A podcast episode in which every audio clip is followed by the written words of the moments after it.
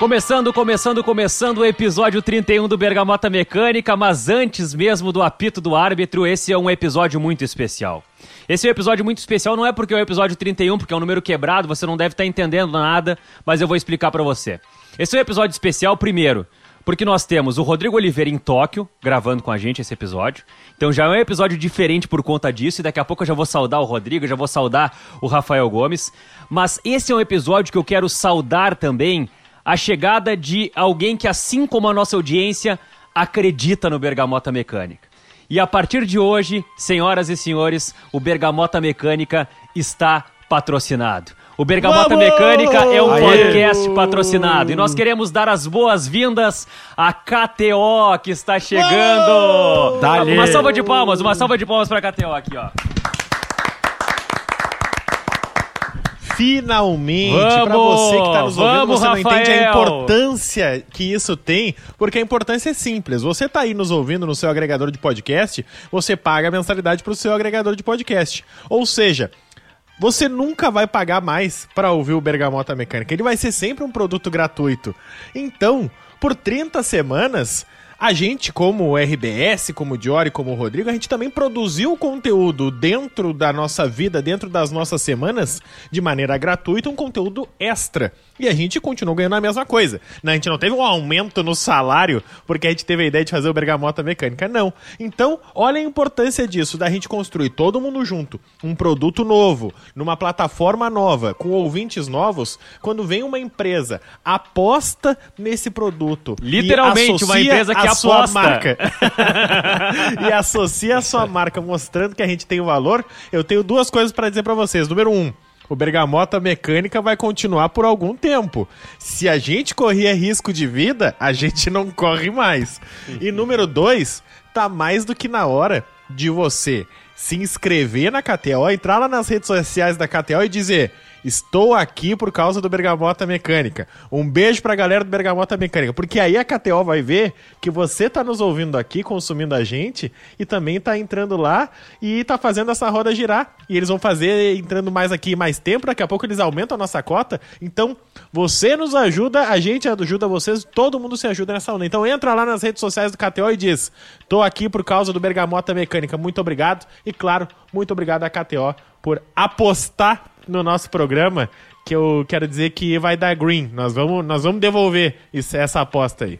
Com toda certeza, com toda certeza. Bom, Rodrigo Oliveira, é, parabéns pela cobertura nos Jogos Olímpicos de Tóquio e que legal, né, poder estar conversando contigo direto de Tóquio num momento tão especial pro Bergamota, pra gente que pensou esse conteúdo lá atrás e no 31º episódio a gente tem a alegria de compartilhar esse momento que nos traz tanta felicidade com a nossa audiência. Jory, Rafael, quero dizer que eu estou muito feliz. Quero agradecer de coração, usar o espaço aqui do, Berga- do Bergamota Mecânica.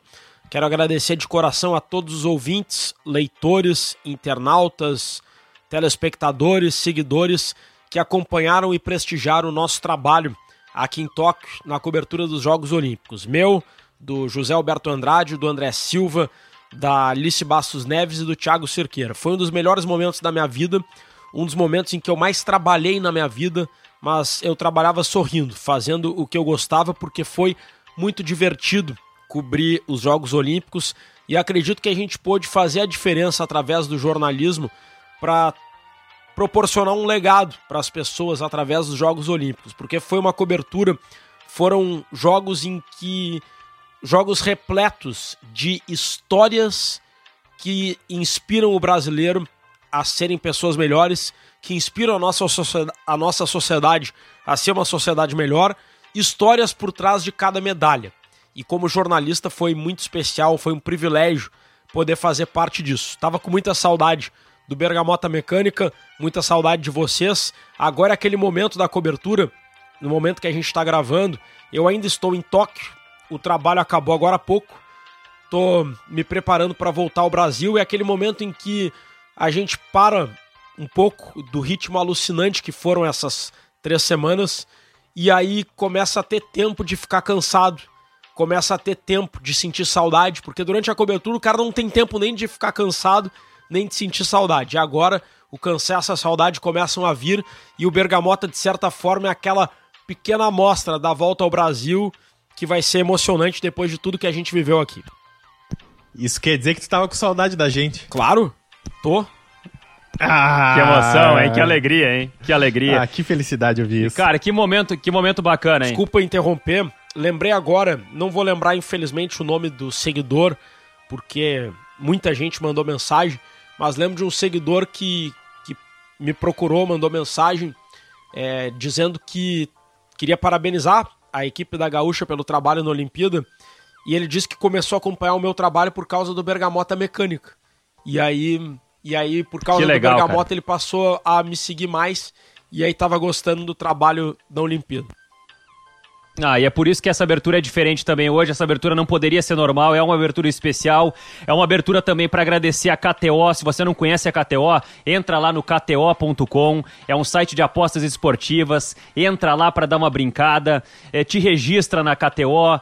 Segue o Instagram da KTO, que é arroba KTO Brasil. Manda mensagem pros caras, manda mensagem dizendo que, que tá ali por causa do Bergamota, nos dá essa moral, porque você nos deu moral durante todo esse tempo.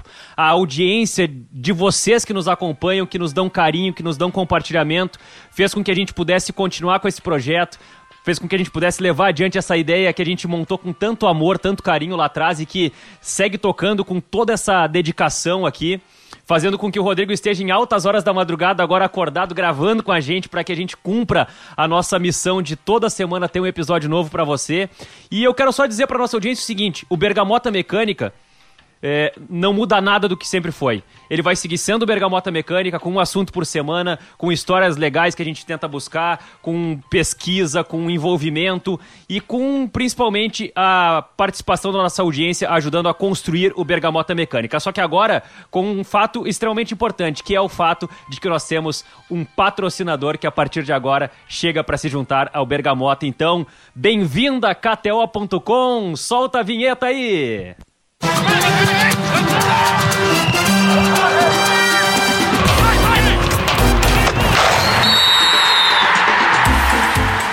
Agora sim, apita o árbitro para KTO.com. Gosta de esporte? Te registra lá para dar uma brincada. E se quiser saber mais, chama no Insta da arroba KTO Underline Brasil. Está no ar o episódio 31 do Bergamota Mecânica. Como de praxe, a gente precisa começar o episódio dando boa tarde para Rodrigo Oliveira. Agora um boa tarde oficial, mas pode ser também um bom dia, porque o Rodrigo Oliveira está em Tóquio e já é madrugada em Tóquio. Bom dia, Rodrigo.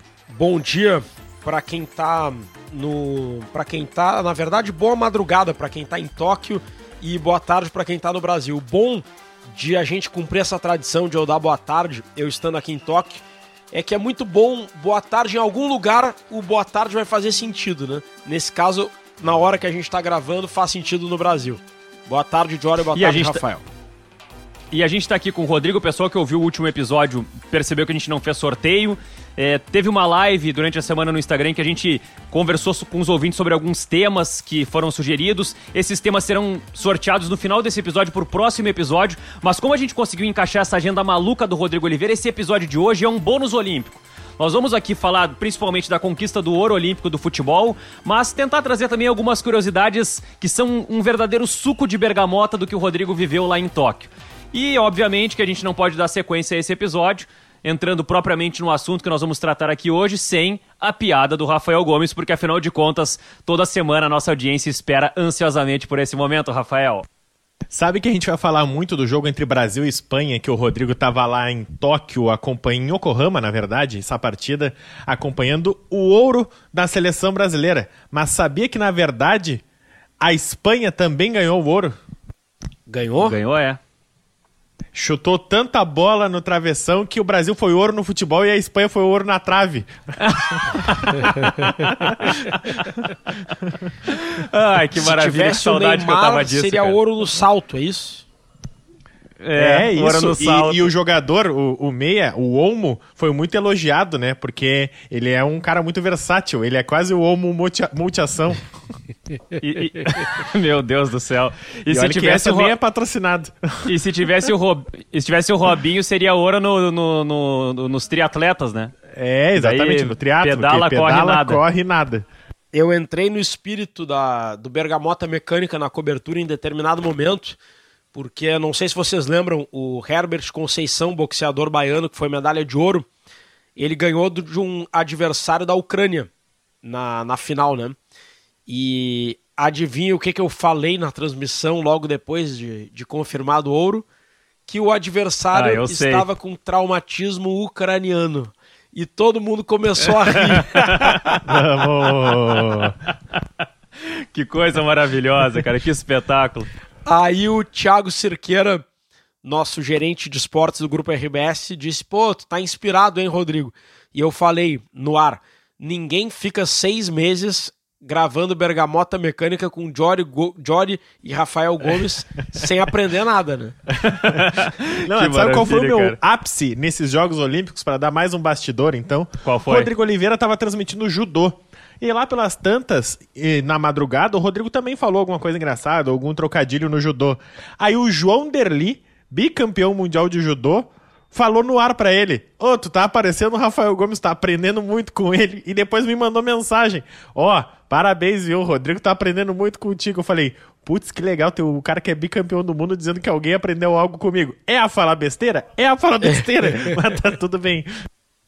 Ah, que maravilha, que maravilha. E a gente está aqui então para fazer esse episódio que é um bônus olímpico, é, principalmente né, pelo gancho do Bergamota, que é do futebol, para falar primeiro sobre a conquista do futebol brasileiro e trazer algumas curiosidades que tem tudo a ver com o nosso podcast, né? A gente vai relacionar Pelé, a gente vai relacionar Maradona, a gente vai fazer aquilo que a gente sempre faz toda semana aqui no Bergamota. E eu queria pedir pro Rodrigo trazer pra gente aquilo que ele não trouxe no ar, aquelas histórias assim que, que são das, das entranhas da cobertura porque o Brasil conquistou a medalha de ouro. Ah, pode ser aquela coisa, não é mais que obrigação, não sei o quê, mas cara, até 2016 o Brasil nunca tinha conquistado um ouro olímpico. O Brasil ganha em 2016. E 2020/21 o Brasil ganha de novo. Então a gente não pode tratar como um episódio normal o que aconteceu em Tóquio, o ouro olímpico da seleção brasileira. E o Rodrigo estava lá no estádio, né, Rodrigo? O mais, eu estava lá no estádio sim, ao lado do José Alberto Andrade. Fizemos a transmissão pela Rádio Gaúcha. O mais importante que eu destaco é que o Brasil aprendeu a jogar a Olimpíada. Me refiro à seleção brasileira de futebol. Até 2012, quando o Brasil foi prata com o Mano Menezes, e o Brasil nunca entendia por que nunca ganhava o ouro, já que sempre teve um grande time. A gente já falou em outros episódios da seleção de qualidade que o Brasil tinha em Atlanta em 96, em Sydney em 2000 e não ganhava. Eu acho que isso acontecia porque a seleção brasileira tratava os Jogos Olímpicos como se fosse uma competição qualquer. Uma Copa do Mundo, uma Copa América, aí levava os melhores jogadores e tentava, botava a estratégia que o Brasil está acostumado a jogar e jogava sempre com a mesma estratégia. Esse é o futebol brasileiro, a gente é melhor que esses times tudo aí e vamos ganhar. E não ganhava. E o André Jardine fez diferente. O André Jardine entendeu como se joga uma Olimpíada. Uma Olimpíada no futebol é um torneio totalmente diferente de qualquer outro, porque se joga contra adversários desconhecidos e imprevisíveis. Se tem muito pouca informação sobre os adversários olímpicos no futebol, porque são países que não costumam jogar, vários deles não costumam jogar a Copa do Mundo ou as grandes competições, e são jogadores jovens por conta do limite de idade, de 23 anos. Então, se conhece muito pouco sobre os adversários. Mas mais do que isso, se enfrenta escolas de tudo que é tipo. Na primeira fase, pode enfrentar num jogo um time retrancado. No segundo jogo, um time ofensivo. No terceiro jogo, um time rápido. No, nas quartas, um time que joga na bola aérea. Na semi, um time fechado que joga no contra-ataque. Na final, um time ofensivo que mantém a posse de bola. Ou seja, se tu jogar do mesmo jeito sempre, não tem como ganhar tem que analisar o adversário e saber se adaptar ao adversário em cada jogo. E o André Jardine percebeu isso, fez um estudo minucioso dos adversários, convocou jogadores, não pensando em convocar os melhores, mas pensando em convocar quem seria mais útil para ajudar o Brasil a ganhar um ouro. Por exemplo, o Brasil tem uma safra grande de atacantes em todas as gerações, mas o Jardine convocou os três que ele tinha direito acima de 23 anos todos na defesa. Né? O goleiro Santos, o Diego Carlos e o Daniel Alves. Porque ele entende que defensores costumam demorar mais para ganhar minutagem, para jogar. Então, os zagueiros abaixo de 23 anos são mais inexperientes que os atacantes abaixo de 23 anos. Então, ele colocou a experiência na defesa. Isso é um exemplo. Então, acho que o planejamento foi o mais importante para o Brasil ganhar o ouro contra um adversário de qualidade, claro, a Espanha, num estádio histórico, né, pessoal? Eu conheci a goleira do Ronaldo Nazário, o gol onde Ronaldo Nazário fez dois gols contra a Alemanha e um gol onde muitos brasileiros já foram felizes, como o Inter com o Gabiru em 2006, o Corinthians com o Guerreiro em 2012 e o São Paulo em 2005 com o Mineiro. Deixa eu aproveitar esse momento então para relacionar o Pelé no nosso episódio de bônus olímpico aqui, tá? Porque eu tava pesquisando e pensando assim, bom, a gente já fez um episódio sobre Jogos Olímpicos e relacionou Pelé e Maradona dentro da, do contexto dos Jogos Olímpicos. Mas, se a gente pegar o Pelé e o Japão, o Pelé jogou uma única partida na vida dele no Japão, que foi em 1972. O Pelé jogou uma partida contra, o, uh, contra a seleção do Japão, defendendo o Santos. O Santos ganhou por 3 a 0 essa partida. O Pelé fez dois gols, o outro gol foi do Jader, e essa partida foi no Estádio Olímpico de Tóquio. Foi a única vez na história que Pelé jogou uma partida de futebol em Tóquio, lá onde o Rodrigo está cobrindo os Jogos Olímpicos. Então, dessa forma, eu lembro uma história que relaciona o Pelé aqui, e até pergunto para o Rodrigo Oliveira uma curiosidade. Esse estádio olímpico de Tóquio que o Pelé jogou lá em 72, Rodrigo, deixa eu pegar a data aqui até para passar certinho, foi no dia 26 de maio de 1972. Ele não é o mesmo estádio olímpico de Tóquio onde aconteceram os, os, as disputas do atletismo, porque esse estádio eu acho que foi construído para os Jogos Olímpicos, né? Ele teve pelo menos uma reforma para os Jogos Olímpicos. O né? estádio foi derrubado e construído de novo no mesmo lugar, então depende do ponto de vista. O estádio é. olímpico onde o Pelé jogou foi o mesmo onde o Grêmio foi campeão do mundo em 83, com o Renato. Só que quando Tóquio decidiu sediar as Olimpíadas, eles decidiram demolir o estádio, demoliram total. Aquele estádio, como era, não existe mais. E construíram um outro muito bom, muito bonito, muito prático, muito funcional, no mesmo lugar. O estádio segue sendo o Estádio Olímpico de Tóquio, ou Estádio Nacional do Japão, como era antes. E é no mesmo lugar, só que não é o mesmo estádio. Né? É mais ou menos assim: pega a casa onde vocês moram, demole a casa, depois constrói outra casa no mesmo lugar, no mesmo terreno. Tu segue na mesma casa ou tu te mudou? Depende do ponto de vista. É, é a mesma coisa o Estádio Olímpico de Tóquio. É, é, é, a mesmo, é o mesmo lugar, mas não é exatamente a mesma casa, né? Mas é assim, a aura, a, a mística, o, o, local é o mesmo, né? Então, para efeitos de, de, de, de, localização, Rodrigo, é, quando você esteve acompanhando lá, por exemplo, a, a, medalha de bronze do Alisson dos Santos, você esteve onde o Pelé esteve jogando em 1972 a única partida com o Santos. Sim, estive, estive. E foi muito legal o atletismo, porque eu consegui entrevistar o Alisson dos Santos, que é uma grande figura. E sei que o nosso foco é no futebol, mas eu não posso deixar de contar algumas histórias da cobertura dos Jogos Olímpicos ligado, ligadas a outras modalidades. E nessas outras modalidades, a gente consegue ter uma proximidade com os atletas que nós não temos no futebol. E isso deixa a cobertura mais humana, sabe? O Alisson dos Santos é o maior nome do atletismo brasileiro, disparado. Ele foi medalha de bronze nos 400 metros com barreira, só que com o tempo dele, ele teria sido medalha de ouro no Rio de Janeiro. Ele quebrou o recorde olímpico sendo terceiro lugar. Ou seja, o segundo e o primeiro foram melhores ainda, não tinha como, como passar. E o Alisson dos Santos é uma figuraça. A posição, em, em, pelo menos foi assim, esses Jogos Olímpicos aqui em Tóquio foram assim por conta da pandemia. As emissoras de rádio e de televisão, elas tinham uma posição na zona mista, que era um box. Por exemplo, tinha uma casinha ali que era a casinha da Rádio Gaúcha, ninguém entrava ali, só eu. E o atleta, se quisesse, e eles normalmente queriam, parava ali, paravam ali após o jogo e a gente, após a prova, o jogo, competição, e a gente entrevistava.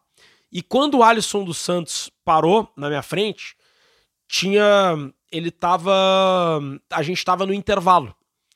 E eu disse pro Alisson, perguntei se ele poderia esperar para a gente voltar do intervalo. Fosse no futebol, eu já imaginaria o assessor de imprensa dizendo: não, não dá, tem que ser agora. Mas o Alisson dos Santos, claro que eu paro, meu amigo, eu paro sim.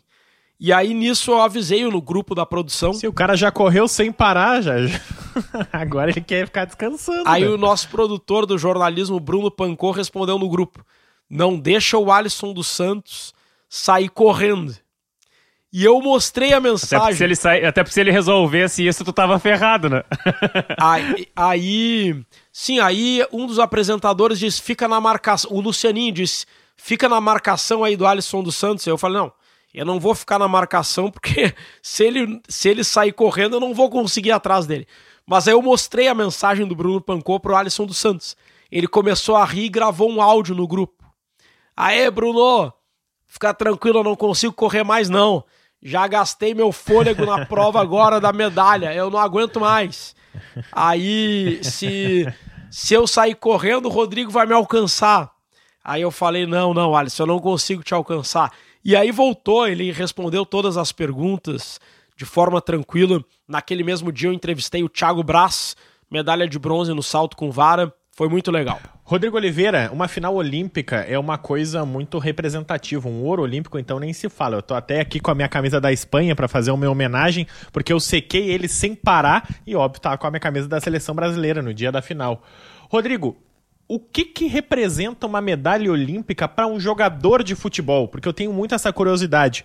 Muito se falou durante esse período de Jogos Olímpicos que o Richarlison, que é um cara engajado, preocupado com as pessoas em situação de risco, preocupado com preconceito, com racismo, com feminismo, ele é engajado em todas as áreas. E ele se engajou de uma maneira para disputar esses Jogos Olímpicos de um modo que eu não via ninguém se engajar. Óbvio, a gente viu o Neymar nos Jogos Olímpicos do Rio 2016, mas um cara do tamanho do Richarlison normalmente não se engaja nesses Jogos Olímpicos. E eu via ele com fome, com sede, ele, ele maluco por essa medalha, tanto é que ele estava pilhado no jogo contra a Espanha. Vi o teu relato e também senti isso dele dentro de campo. Mas, afora o Richarlison, dos atletas até 23 anos, o próprio Daniel Alves, que aliás daqui a pouco vai render um episódio do Bergamota, o atleta atleta mais campeão, que mais vezes levantou taça na história, tá no Guinness Book, é o Daniel Alves. Para ver o tamanho do Daniel Alves, o Messi se despediu do Barcelona e na entrevista coletiva ele diz: "Espero conseguir ainda alcançar o Daniel Alves". Ou seja, o Messi quer Imagina, alcançar cara, o Daniel Alves. Disso, cara. E, e, olha o tamanho do que representa hoje o Daniel Alves no futebol mundial. E aí o Messi disse: Ó, Daniel Alves está aí quase 40 anos conquistando o título olímpico agora para a seleção dele. Eu também quero ser esse cara. Então, Rodrigo, o que, que representa a medalha olímpica? O que representa o ouro olímpico para o jogador de futebol que Tu acabou de fazer essa comparação com o Alisson dos Santos, que às vezes numa entrevista a gente já percebe que o cara que não é do futebol tem um jeito diferente, um modus operandi muito diferente do que a gente está acostumado. Como é que é a medalha? O que, que significa a medalha para o jogador de futebol? Eu acho que, como regra, o torneio olímpico de futebol é pouco valorizado pelos jogadores. Tanto é que a maioria das grandes seleções não conseguiu trazer para o Japão os seus principais atletas, porque os clubes não liberaram e porque eles não quiseram vir. O técnico da Alemanha fez um desabafo, disse que muitos atletas não quiseram jogar porque sabiam que se viessem jogar os Jogos Olímpicos, eles perderiam as suas vagas no time titular nas suas equipes e talvez não recuperassem depois. E no Brasil, eu acho que historicamente a medalha olímpica nunca representou muito. Talvez assim, medalha de prata e medalha de bronze nunca foi motivo de comemoração no futebol enquanto é motivo de comemoração nas outras modalidades. E eu acho que a seleção brasileira do André Jardine conseguiu mudar isso. Conseguiu criar um grupo com espírito olímpico, chamar jogadores que valorizaram muito essa conquista. E eu vou citar alguns exemplos. Um desses, tu citou o Richarlison. O Richarlison, eu já considero ele o principal nome da seleção brasileira principal depois do Neymar. Não só pela qualidade técnica, eu também. também por isso. Mas justamente por isso também que tu falou, Rafa, o engajamento dele social, né? O carisma, a empatia com o público. E o Richarlison, olha, para você que tem Twitter ou você que não tem, entra no Twitter do Richarlison durante os Jogos Olímpicos. Cara, ele acompanhou mais do que a Rádio Gaúcha as finais olímpicas. Ele tava assistindo tudo sempre. Cada vez que eu parava para assistir o final, tinha o tweet do Richarlison. Quando o Ebert ganhou o bote, ele botou o Ebert lá e os soquinhos. O vôlei, ele sofria, xingou a Argentina no Twitter, que a Argentina no vôlei do Brasil masculino, a Argentina venceu o Brasil na disputa pelo bronze. E aí o Diário Olé, jornal argentino, colocou se busca rival em Sudamérica. E aí o Richarlison ficou puto. Como assim se busca rival em Sudamérica? E aí o Diário Olé colocou a, a, o título da Copa América do Messi no Brasil lado a lado com a Argentina ganhando do Brasil a disputa do vôlei do terceiro lugar. E cara, a Argentina nos Jogos Olímpicos tem que brigar com a Rebeca Andrade por ouro, a Rebeca tem um ouro e uma prata, acho que é a mesma coisa que a Argentina nesses Jogos Olímpicos. Então, calma, Argentina. Em segundo lugar, aí o Richardson foi lá, ganhou a medalha e depois postou. Se busca rival em Sudamérica, encostou na mesma língua para alfinetar a Argentina. O engajamento dele em todas as competições, no skate, no surf, todos os jogos. O Richardson passou o dia na Vila Olímpica, acho, assistindo a Olimpíada. A Argentina ganhou é, eu... prata no hóquei sobre a grama, bronze no rugby e ganhou uma outra medalha em outra modalidade que eu não lembro agora. No vôlei? No vôlei, claro. No vôlei, perfeito. Ganhou do Brasil, então, né? A Argentina tem menos. Tá atrás no quadro de medalhas da Rebeca Andrade e Kevin Discutir, rival na América do Sul. Ah, pelo amor de Deus. Exato. Bom, mas é. o Richarlison, mesmo sendo um jogador consagrado já no futebol mundial, ele se engajou na competição olímpica de uma maneira muito legal. O Malcolm, que fez o gol do título olímpico, ele tinha sido cortado da seleção porque o Zenit não tinha liberado. Ele queria muito jogar, mas o Zenit não liberou. Aí ele ficou fora. Aí o Jardine convocou outro atleta e vários atletas se lesionaram e o Malcolm ficou azucrinando os caras do Zenit porque queria jogar. E aí abriu uma vaga por lesão. Aí o Zenit disse: tá, Malcolm, para de encher o saco, vai jogar então.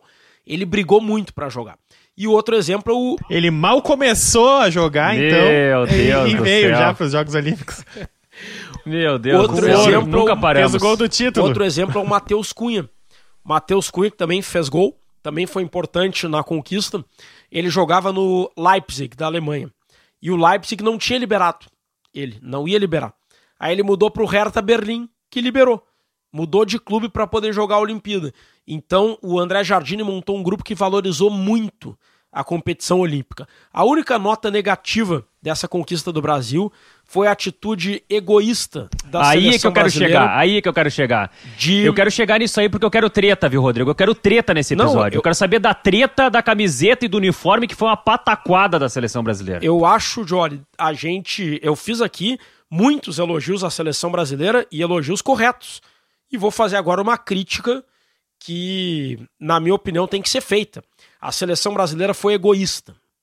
E faço.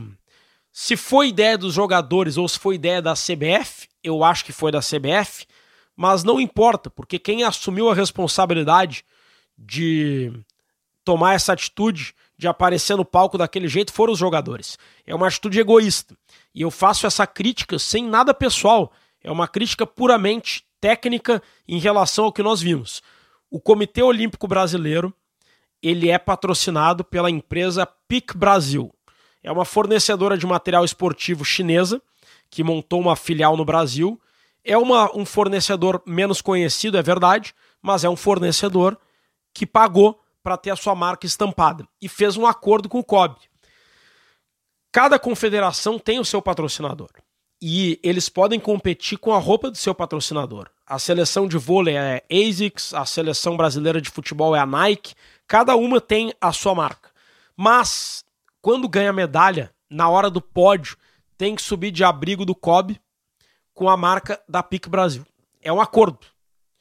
Ah, mas eu não quero. Bom, então não joga as Olimpíadas. Mas no momento que tu e joga. Outra, e outra, Rodrigo, é contrato, cara. O Daniel Alves cumpre os contratos dele, sabe? Pois é.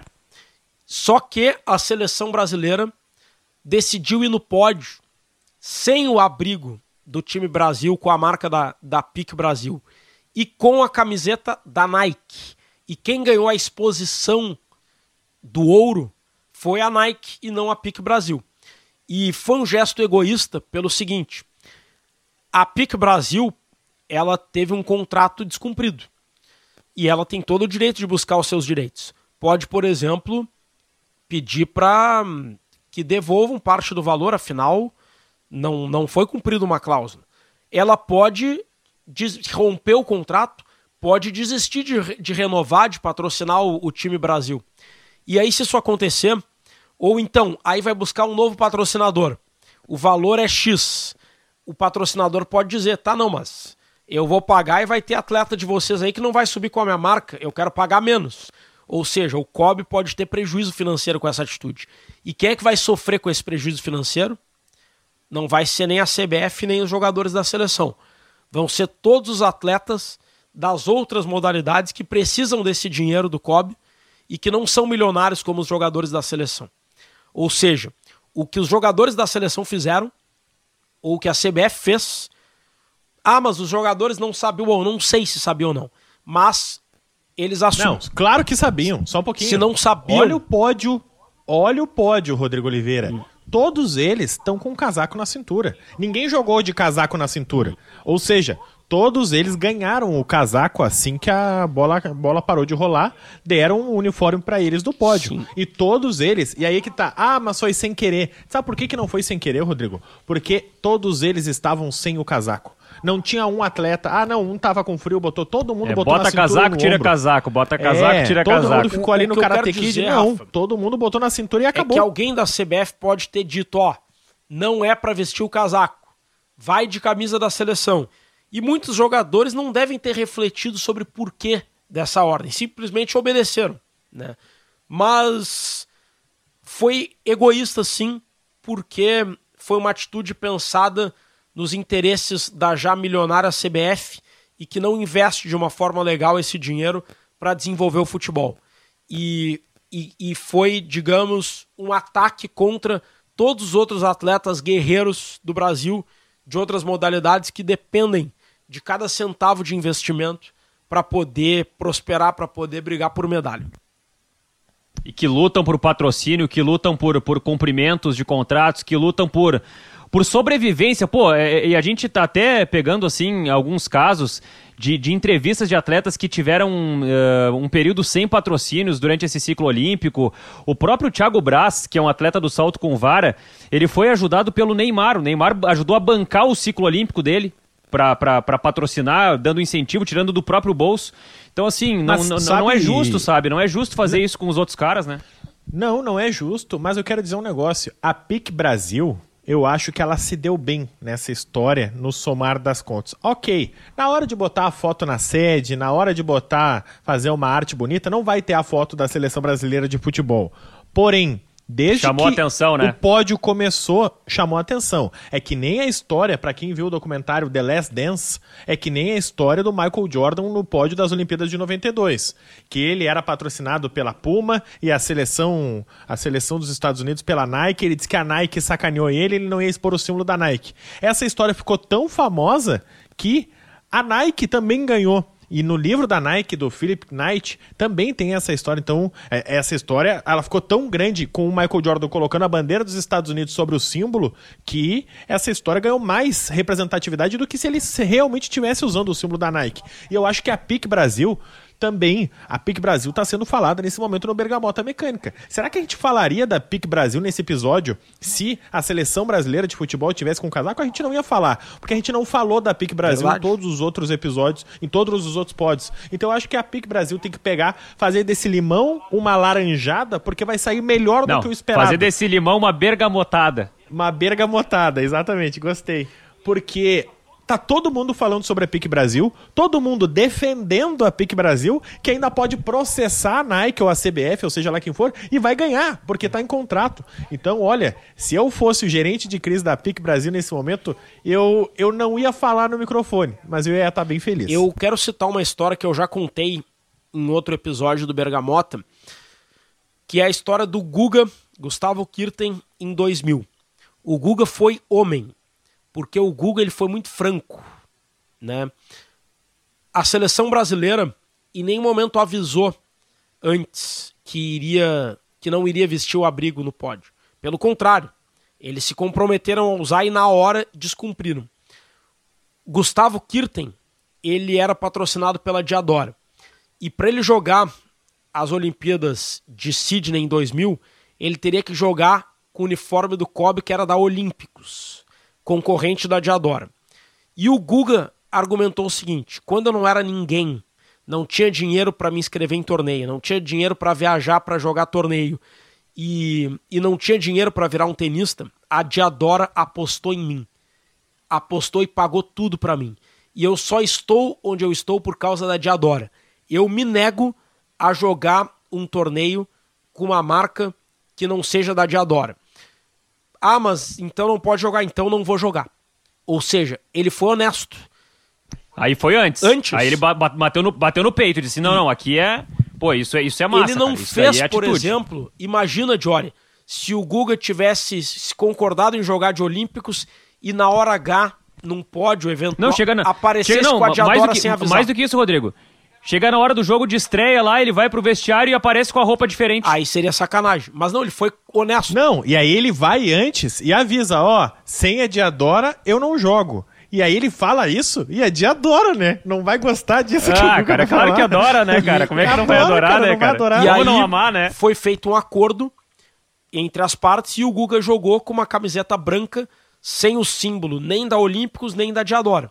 Ele não fez a- ele não fez propaganda para uma fornecedora concorrente da patrocinadora do COB, que realmente não seria correto, mas também não vestiu a marca de uma concorrente da sua patrocinadora, né? Que é muito mais do que um uma patrocinadora, né? A Diadora realmente alavancou o Guga, possibilitou que o Guga pudesse ser um grande tenista. Então, ali o Guga Isso, a Diadora está para o Guga, como a KTO está para o Bergamota Mecânica neste podcast.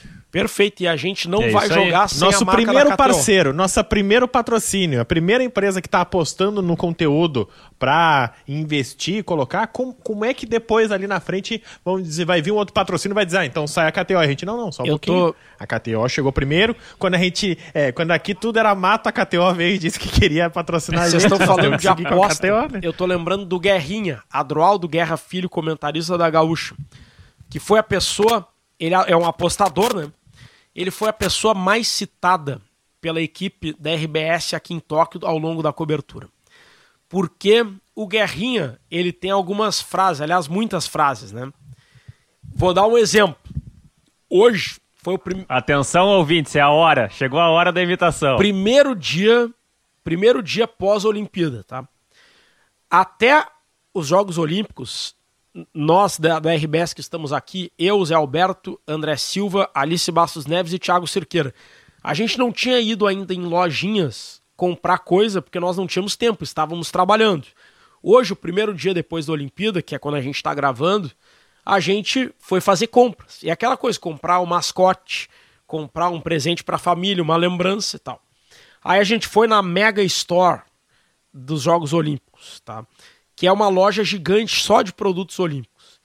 Que a gente só não foi antes porque a gente estava trabalhando. Agora é a hora de ir, né? Aí a gente chega lá e a loja tá fechada. E eles argumentam. Não, hoje a loja tá aberta, só tá aberta para o staff.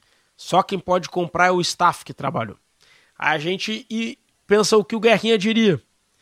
É, não, mas se tu abre a loja pra, na segunda-feira depois dos jogos, aí os jornalistas vão todos comprar. Aí não, aí vão ganhar dinheiro. Aí ganha- Não, não, não, vamos fechar, vamos fechar. Não, aí dá certo, né? Aí funciona. Maravilhoso, Ai, maravilhoso. meu Deus, é bem isso, cara. é bem- Ou então- Vamos fechar a loja porque senão vende. o nosso hotel, durante 14 dias a gente era obrigado a se, a, a se deslocar apenas nos locais olímpicos. Do hotel pro judô, do judô pro hotel. Do hotel pro centro de imprensa, do centro de imprensa pra ginástica. A gente não poderia sair da bolha olímpica.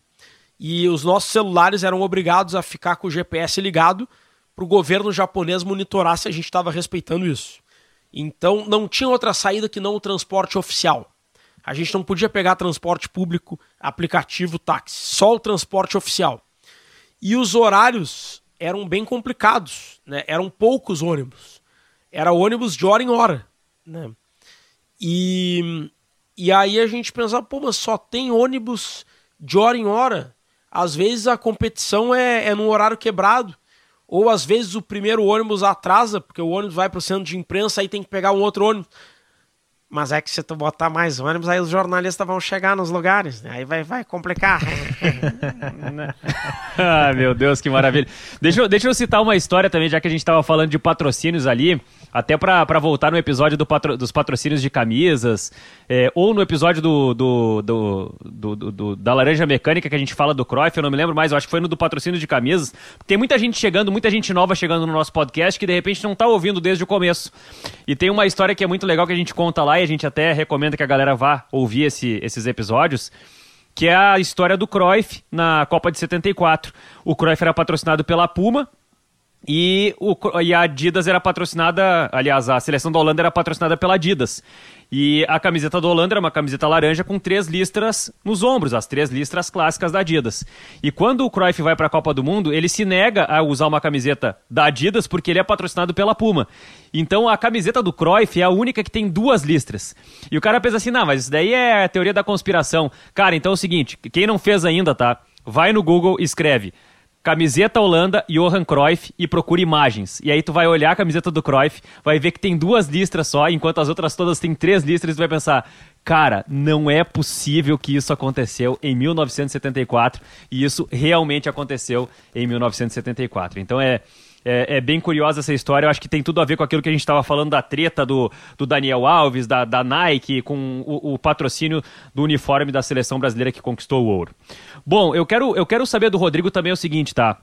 Já quase na reta final do episódio, eu quero saber do, do, dos rolos em Tóquio, assim. O que não foi pro ar, Rodrigo, assim, em termos de treta, de, de, de sacanagem? Deu, se teve alguma briga, algum enrosco, algum estresse que vocês passaram, alguma dificuldade aí no, no de, de, de, tentar entrar no lugar e proibiram vocês? Ver, algum problema assim que a gente não leva pro ar, mas aqui no Bergamota a gente está justamente para isso, para contar o que ninguém conta, para dizer o que ninguém diz, Rodrigo. Vários. Teve a quase briga da nossa equipe com um jornalista inglês fã da canoagem.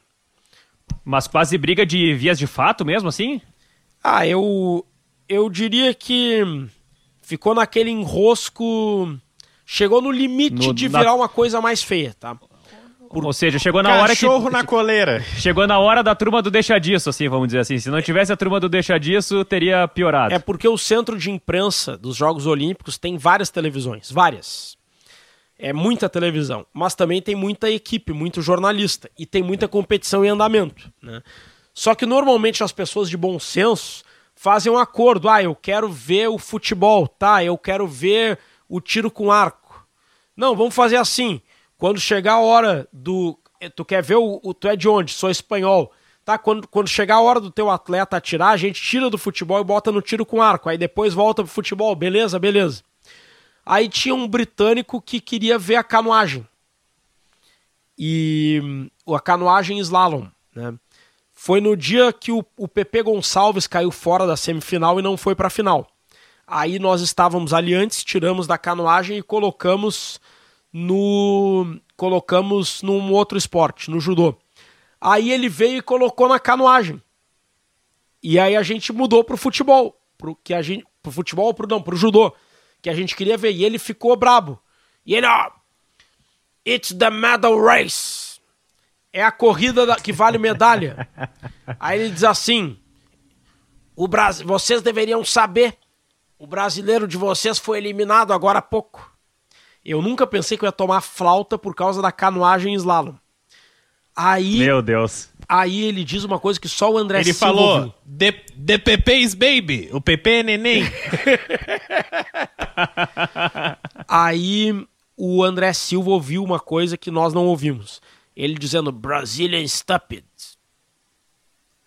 Bah. Pra quê, né? Pro Andrezinho, cara. Aí o André disse o, que. O ouvinte do Bergamota que não conhece, cara, o Andrezinho, cara. Cara, eu tô rindo porque eu conheço o Andrezinho. André o, o, o, Andrezinho é o seguinte, então, o Andrezinho tem 1,60m mais ou menos, de puro ódio, sabe? É aquela coisa assim, ó, os melhores perfumes estão nos menores frascos. E o Andrezinho é uma raiva não, só, cara.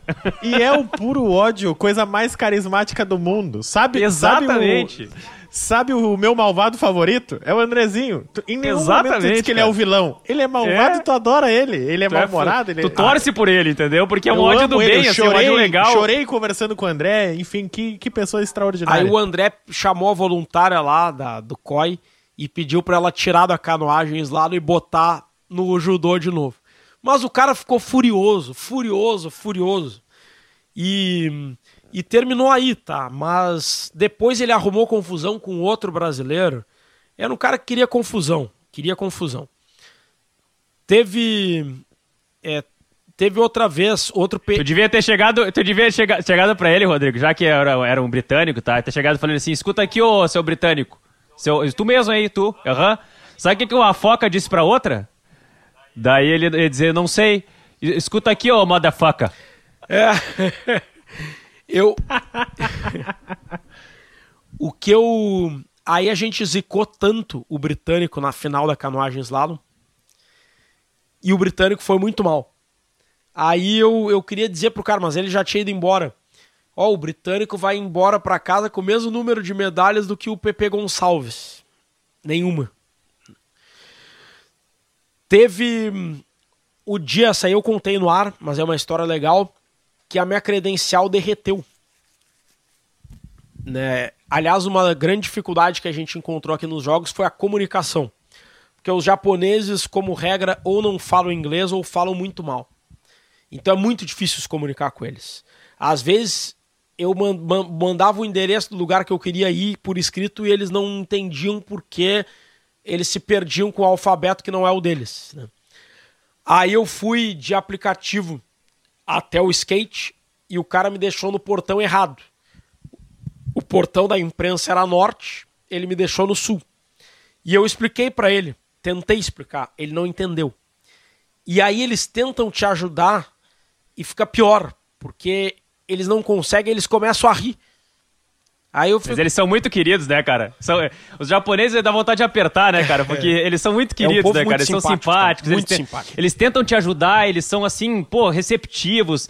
Cara, é, é realmente fascinante, assim, o convívio com os japoneses. Eu, eu falo isso porque quando eu estudei inglês em Toronto, Rodrigo, eu tive alguns colegas japoneses e os caras são muito gente boa, cara. Ah, tá louco, meu. Assim, ó, é muito, muito legais. Aí, aí eu desisti e resolvi andar a pé, só que tava um calor infernal. Sensação térmica de 43 graus no skate para final do parque feminino. Aí eu andei 10 minutos a pé no calor e quando eu chego na entrada de qualquer sede, a gente tem que tirar a máscara para passar um totem de reconhecimento facial e ao mesmo tempo colocar a credencial num leitor óptico. Isso é para ver se, primeiro, a credencial é verdadeira e, segundo, se a pessoa que está tentando entrar é realmente a dona daquela credencial. Então, se tu perder a credencial ou te roubar a credencial, ninguém vai conseguir usar ela. Só tu vai conseguir. Só que aí não passou minha credencial. Não passou. E eu pensei, o que, que eu fiz? Aí a mulher me chama, me leva numa sala reservada. Eu pensei, pronto, agora que eu vou ser deportado, não sei o que, que eu fiz. Aí elas examinaram a credencial e viram que o calor derreteu o chip da credencial que é lido pelo sensor óptico. Então tiveram que fazer uma nova credencial para mim. Aí depois é, eu fui no lugar mais quente que eu já fui na vida, que é o lugar da canoagem. É muito quente, onde o Isaquias Queiroz ganhou medalha de ouro. Mas mesmo os piores perrengues fizeram parte de uma cobertura muito saborosa, muito prazerosa de participar, sabe? Os meus colegas japoneses lá em Toronto, Rodrigo, eles falavam assim, ó. Do like soccer, Jolly? Era assim que eles falavam, mais ou menos. Eles Tá, trocam, Rodrigo. ele- eles misturam o R e o L, né? Daí, daí fica uma, uma coisa diferente, assim. Estamos nos encaminhando para o final. Agora bate-bola, jogo rápido, para falar dos Jogos Olímpicos dos atletas. Qual foi o maior carisma que tu viu nessa, nessa edição dos Jogos Olímpicos? Raíssa Leal, skatista de 13 anos. A- e a performance individual que mais te impressionou? Rebeca Andrade, medalha de ouro na ginástica. O que mais te deu raiva que tu via assim, não, não é possível que nós vamos perder para esse cara? Tem que ser atleta? Pode Não. ser qualquer coisa. O que mais me deu raiva foi o venue manager da canoagem, que eu fiquei com vontade de atirar ele no, na água lá, porque o sujeito antipático que não deixava a gente trabalhar. Mas em relação à competição, que mais me deu raiva, que mais me deu raiva foi a luta da Bia Ferreira, que na minha opinião, na final ela foi muito melhor que a irlandesa, só que os jurados acho que estavam vendo uma outra luta, se atrapalharam e deram nota melhor para Dá para colocar também o Medina, né? Quando ele foi eliminado pelo japonês, também com uma nota injusta. Vamos colocar os jurados do, do surf, do skate, é, os jurados do surf, do skate e do boxe, como que me deu raiva. O mais mascarado. O mais mascarado. É, eu vim aqui, episódio tititi, eu quero polêmica. Treta, treta, treta. Ah, foi o. O atleta que tu chegou no atleta assim, ele cagou pra ti assim. Foram as. Foi a Fernanda Borges, do lançamento de disco. Porque na zona mista, o atleta passa. Mas ela tem uma banda por acaso? Hã? É. Ela tem banda por acaso pra lançar disco? É. Não tem, não ela tem, Não vai, não vai, por isso que ela não tem disco de ouro, rapaz. Tá pensando É, o que, ô, exatamente. Fernanda? Quando passa na frente, quando passa na frente na zona mista, o atleta não é obrigado a dar entrevista, ele é obrigado a passar. E é um direito do atleta não dar entrevista. Agora, na minha opinião, o cara tem a obrigação de no mínimo ter educação e respeito, que é olhar pra ti. E se não quer falar, explica, bah, cara, não tô com cabeça, perdi, desculpa, não quero falar, é óbvio que eu ia entender. Mas a Fernanda Borges, ela sequer olhou pra minha cara. Ela passou reto e eu dizia, Fernanda, Fernanda, Fernanda, pra Rádio Gaúcha. Ela passou reto, ignorando a minha existência. Como se eu não existisse, como se eu não estivesse ali. Eu achei aquilo de uma falta de respeito que me chateou. Eu entendo que ela tinha ido mal na prova, ela recentemente foi condenada e punida por doping, aí acabou revertendo a suspensão para poder participar. Talvez ela não quisesse falar sobre isso, mas cara, se eu queria falar sobre a participação dela, a performance dela, mas se ela não quer falar, tudo bem. Olha pro cara e diz: "Bah, desculpa, eu não vou falar, não tô afim hoje, tô sem cabeça. Eu não gostei daquilo." É, coloco então ela como no troféu máscara. E o mais engraçado que te fez rir? Foi o Pedro Barros, skatista, medalha de prata. A- Cara, que entrevista não, surreal aquela. a velho. entrevista não tinha pé nem cabeça as coisas que ele dizia, né? Mas foi uma entrevista espetacular. A, a vibe dele é muito legal, a vibe do skate é muito legal, né? Mas ele fez a seguinte frase, vou, talvez erre uma palavra ou outra, mas cara, o importante é que a gente tá na mesma, a gente tá tudo na mesma espaçonave, que é a Terra.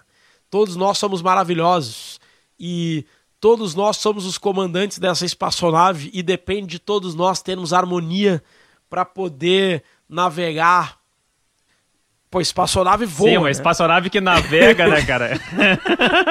não, e outra, o que foi, foi, o que é, é a melhor frase da Olimpíada. Ele disse isso. Eu gosto, eu gosto. que- Quem é que falou, meu? Foi o Bruno Fratos que falou. Ca- Os Aham. caras são bons, mas nós é Não, ruim. os caras é grande, mas nós é ruim. Os caras é grande, mas nós é ruim. É muita ba baita frase também. Baita frase. Espetacular. E, Cara, é maravilhoso. Obrigado, Rodrigo. Eu Bah, declaro encerrada a minha sessão de bate- bate-bola, jogo rápido. Pra gente cumprir todas as nossas metas aqui no episódio, tá? Eu vou citar o Maradona. Ah, eu tenho. Eu vou, Ah, te, vou te ajudar a cumprir, Então. cumprir a meta. Então vem, então vem. Quem é.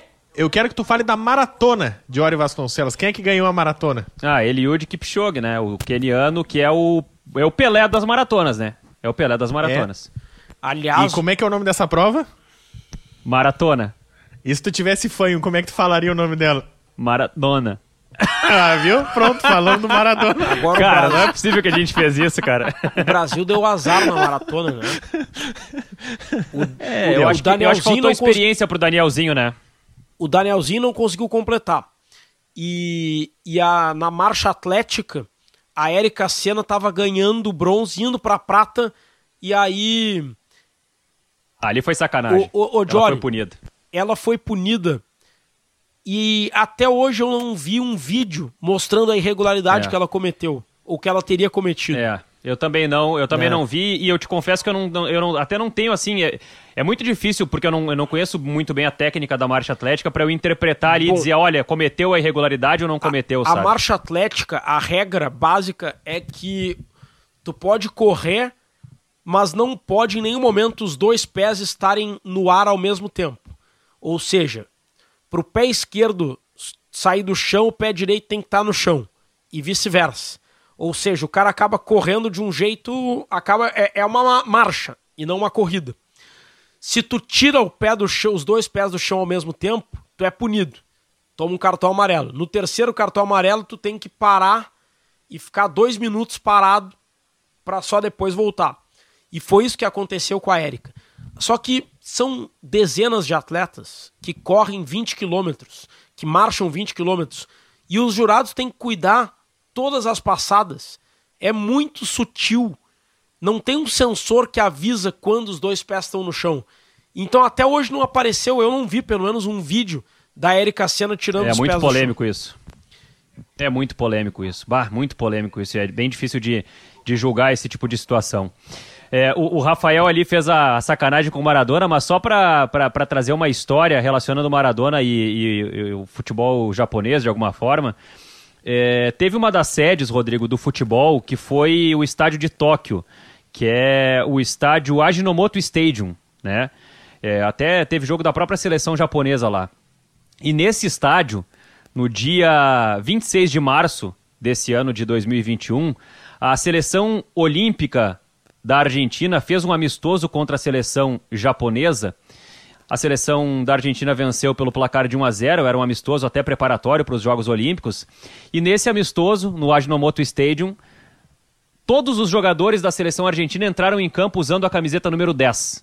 E ali foi uma homenagem ao Diego Armando Maradona, também entraram com uma faixa eternamente Diego, graças Diego, e entraram todos os jogadores homenageando o Maradona e homenageando também o Alejandro Sabella, que tinha uh, falecido também no ano passado. Então foi o momento em que o Maradona foi homenageado por toda a seleção argentina antes da disputa dos Jogos Olímpicos, num estádio em que houve jogos das seleções que disputaram o futebol olímpico. Então, além da sacanagem do Rafael, eu trago essa história envolvendo o Maradona para fechar o nosso episódio. Bom, reta final do episódio. Temos nomes aí, Rafael, temos quadro com nomes, a galera mandou mensagem, o que que tu anotou aí durante essas últimas semanas? Porque fazia muito tempo que a gente não gravava um episódio do Bergamota, hein? Vamos lá então mandar um abraço pro Matheus Miller no nosso quadro com nomes, pro Pedro Ribas Schneider, pro Felipe Fortes, que sugeriu um tema que eu achei muito legal com a cara do programa também. Falamos do futebol na Galícia, falamos do futebol na Catalunha, falamos do País Basco e ele disse que o futebol galego também tem muita história bacana, o Felipe Fortes. Gabriel Dias e o pai Gelson Vandan são gremistas lá em Alvorada, estão na escuta. Márcio Carrijo disse que ficou decepcionado que no episódio dos Jogos Olímpicos eh, nós não exaltamos o Inter falando da medalha de prata em 1984. Mas tá tudo bem, né? Como a gente já falou tantas outras vezes, algumas histórias ficam de fora e essa é a graça do Bergamota, é a gente falando do nosso jeito. Maurícios Maia Emiliano, o Mimi. Ele pediu para eu escrever isso, que ele é o Mimi, então um abraço pro Emiliano. Pedro Henrique Ferreira. Bruno Silva sugeriu o assunto cláusulas curiosas em contratos de jogadores. Lucas de Oliveira, Marcelo Pires, Alex Nunes, Léo Uiuri, Miguel Mioto Cioato e o Erickson Filipeto. Um abraço para essa galera que mandou recado aí pro Bergamota Mecânica, Jory. E eu tava pegando os papéis aqui porque tá chegando a hora do sorteio. Rodrigo, pensa aí num futebol proibido japonês aí pra gente fechar o episódio, porque eu vou sortear os, os, o episódio da próxima ah, mas semana. só um pouquinho. A ah. gente tem dois temas na nossa live que a gente pegou. Ah, não, mas, mas, mas naquela galera que foi colocando. É, temas uh, por escrito sem mandar. Ah, então tá. Se sortear o 3, é tu que diz o tema. Eu tenho os outros Beleza. dois aqui. É, o, o, que, o, o, que eu peguei até pra ser o número 3 é o Tele Santana, que teve um dos caras lá que, que, que colocou. Depois, no final, se, se sair o número 3, eu vou, vou então, buscar lá qual é o nome não, dele. Então tá tudo bem. Então nós vamos falar. A gente nunca fala o nosso sorteio. Número 1. Tá. Um, se sair o sorteio, nós vamos falar sobre clubes e empresas, que é o tema do Gabriel Pereira. Número 2 é jogadores folclóricos, que era o tema do Giacomo Velasquez e do outro colega que falou conosco, que eu esqueci o nome agora de cabeça. E o número 3, que é o tema Tele Santana. Esses são os três temas que estão para sorteio aqui. A gente vai ver também como é que a gente vai gravar com o Rodrigo. Rodrigo, é o seguinte, vai sair o sorteio hoje, tu tem o voo de Tóquio de volta para estudar. E aí, quando tu chegar em Porto Alegre, a gente grava. Então, olha ali, ó. O Diori tá sacudindo os papeizinhos. Tempo pra vai estudar sortear. eu vou ter então, né? Porque, sério, esse Vamos voo ver é se vai ter tempo pra gravar. Não chega nunca, é impressionante. E aí, Diori? É isso aí, é o, é o tema número 2. Então, jogadores folclóricos. É isso o aí. tema do Bergamota Mecânica, que foi originalmente es- escolhido por um ouvinte que eu não lembro agora o nome dele de Nós cabeça. vamos, nós vamos pegar, nós vamos buscar. Semana Vamos que vem buscar. nós vamos trazer. Aí o Jacomo Velasquez depois entrou na nossa live no Instagram ali, arroba DioriV, arroba Gomes Rafael com PH em vez de F. Então tá escolhido pra semana que vem. E o Diori até deu uma sugestão em off e nós vamos debater, Rodrigo Oliveira, porque esse tema pode ter um convidado também. Pode ter um Nós convidado. Só um exemplo. Nós trouxemos. Aliás, nós falamos com o Felipe Duarte no episódio da semana passada sobre a Escola Gaúcha de Treinadores. André Jardini, treinador gaúcho, seguindo a Escola Gaúcha de Treinadores de Técnicos. Olha, medalha de ouro olímpico é pesado. Vai se firmar entre técnicos e vai entrar pra história. Olha, não é pra qualquer um, hein? Não é para Eu quero que o Rogério me cale se for pra qualquer um esse negócio aí. não é pra qualquer um. Tá, o negócio é o seguinte então, ó. Chegando a hora do futebol proibido, e eu quero saudar mais uma vez, agradecer mais uma vez e dar as boas-vindas mais uma vez pra KTO.com. Galera que gosta de esporte, a galera que gosta de, de assistir o futebol. Porque o que, que acontece com o Bergamota? O Bergamota Mecânica é aquele podcast sobre futebol, mas para quem gosta de ir além do futebol, para quem gosta de ir além das quatro linhas. E a KTO é aquele negócio que faz com que o jogo de futebol te leve para outro patamar de, espec- de espectador. Porque, por exemplo, pega um jogo cagado e se tu aposta na KTO nesse jogo cagado, ele fica com outro, outro olhar, com outra percepção, com outra diversão. Então, KTO.com, gosta de esporte, te registra lá para dar uma brincada e se quiser saber mais, chama no Insta da KTO Brasil, manda mensagem pros caras e, e diz assim, ó. É, essa semana a galera que tá, tá ouvindo Bergamota, vai lá na KTO e manda Bergamota, Bergamota, Bergamota, Bergamota. Vamos encher de Bergamota aquele Instagram da KTO e vamos mostrar a nossa Bota força o aqui. emojizinho, é uma laranja, uma bergamota, enfim, é uma fruta cítrica laranja. Bota um monte de bergamota e uma engrenagenzinha no final, que é o bergamota É. mecânica. Gostei Vamos- dessa, Diogo. Vamos gostei. encher de bergamota o perfil da KTO.com e, e é uma forma também da KTO retribuir o, o carinho que a gente dá pra nossa audiência toda semana gravando os episódios e pra gente retribuir também o carinho que a audiência nos dá, fazendo com que um parceiro possa levar o Bergamota muito mais longe do que ele já foi com 30 episódios. Eu tô comentando aqui agora, ó. O último post no, post no Instagram da KTO é o Messi se despedindo do Barcelona. Eu peguei várias bergamotinhas aqui com engrenagens, ó. E eu vou comentar lá no post do da KTO. Só isso, um monte de bergamota mecânica. Beleza. eu Eles vou- que se virem agora pra entender. Eu vou lá também, eu vou lá também, eu vou lá também. Bom, futebol proibido, Rafael, manda teu, teu, tua dica, tua sugestão aí. A minha dica é a leitura das minhas férias. Jerry Seinfeld, um dos primeiros comediantes stand-ups da história, ah, um cara que popularizou o stand-up nos Estados Unidos com o seriado Seinfeld, escreveu um livro que chama Será que isso presta? Que é basicamente todos os textos da carreira dele que ele foi deixando de aproveitar, ele arquivava. Então, cara, tem todos os textos, desde os primeiros textos dele até os últimos que ele foi escrevendo. E aí, quando, ele, quando a gente aposenta um texto de stand-up, ele guardou. Normalmente o comediante joga fora. Aí ele guardou todos os textos dele fez um livro, chama Será que isso presta? Que é justamente o pensamento que ele tem cada vez que ele escreve uma piada. Será que isso presta? Do Jerry Seinfeld. Muito bom, muito fácil de ler e tava em promoção.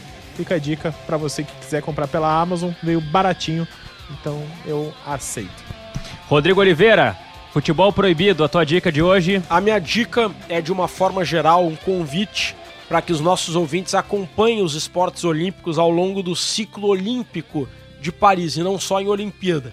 Todos nós nos emocionamos com a Raíssa Leal, com a Rebeca Andrade, com o Isaquias Queiroz. Então, o meu convite, a minha sugestão é que a gente acompanhe as provas desses atletas ao longo desses três anos até as Olimpíadas de Paris. Acompanhar o Mundial de Canoagem, acompanhar as etapas de, do circuito de skate, de vôlei de praia, as provas de natação, para a gente dar força para esses atletas guerreiros que são verdadeiros heróis para conseguir ganhar medalhas e superar atletas de países que investem muito mais em esporte. Então o futebol proibido meu hoje é acompanhar os esportes olímpicos de forma permanente.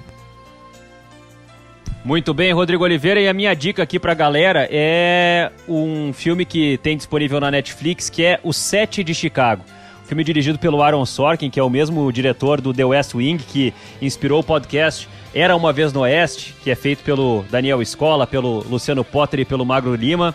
E é, é um baita filme, cara. A história de um, de um protesto lá nos Estados Unidos contra a guerra do Vietnã, que gerou um grande conflito é, dos manifestantes com a polícia e acabou gerando um julgamento muito famoso também na história dos Estados Unidos. É um baita filme baseado em fatos reais que está disponível na Netflix para que a galera possa conferir. O Sete de Chicago. Muito bem, estamos fechando a conta. Agradeço demais o carinho, dou os parabéns mais uma vez pela cobertura e desejo uma excelente viagem. Na semana que vem a gente está de volta, Rodrigo. Muito obrigado, Jory. Muito obrigado, Rafa. Tava com saudade de você, saudade do Bergamota. Obrigado pela, pela audiência de todo mundo. Tamo junto.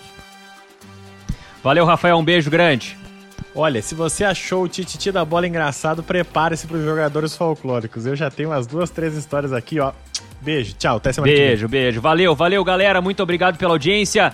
Muito obrigado a KTO.com. Seja bem-vindo mais uma vez. Bergamota Mecânica, um podcast patrocinado. Nós estamos muito felizes e muito realizados com a chegada da KTO aqui com a gente.